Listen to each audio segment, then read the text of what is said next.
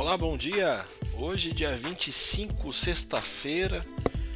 É, nós tivemos a semana inteira aí um frio bastante intenso. Ontem deu uma melhorada. E hoje, sexta-feira, parece que o tempo vai ficar mais ou menos. Tomara que faça um sol aí no final de semana, né? A agenda de hoje né, tem aí né, a divulgação do IPCA 15 de março.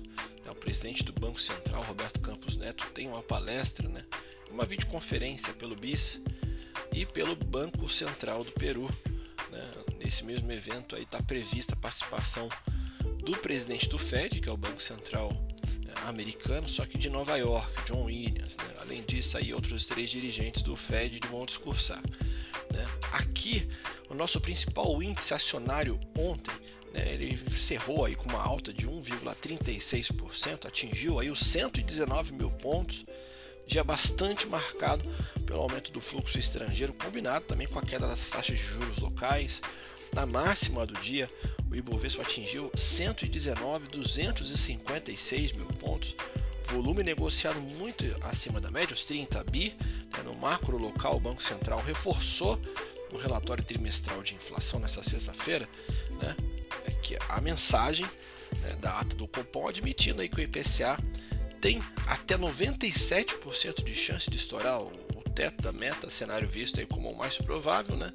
Além disso, aí, o Banco Central também informou né, que olhou os diversos cenários e entendeu que havia ali um choque adicional aí de que justifica, né, a elevação de um ponto percentual na Selic na ponta política, a Câmara dos Deputados aprovou pela manhã de ontem né, um requerimento de urgência aí ao projeto de lei que tem uma proposta né, com o objetivo de transferir o custo de gratuidade né, com pessoas idosas nos transportes coletivos com teto aí de 5 bi anualmente.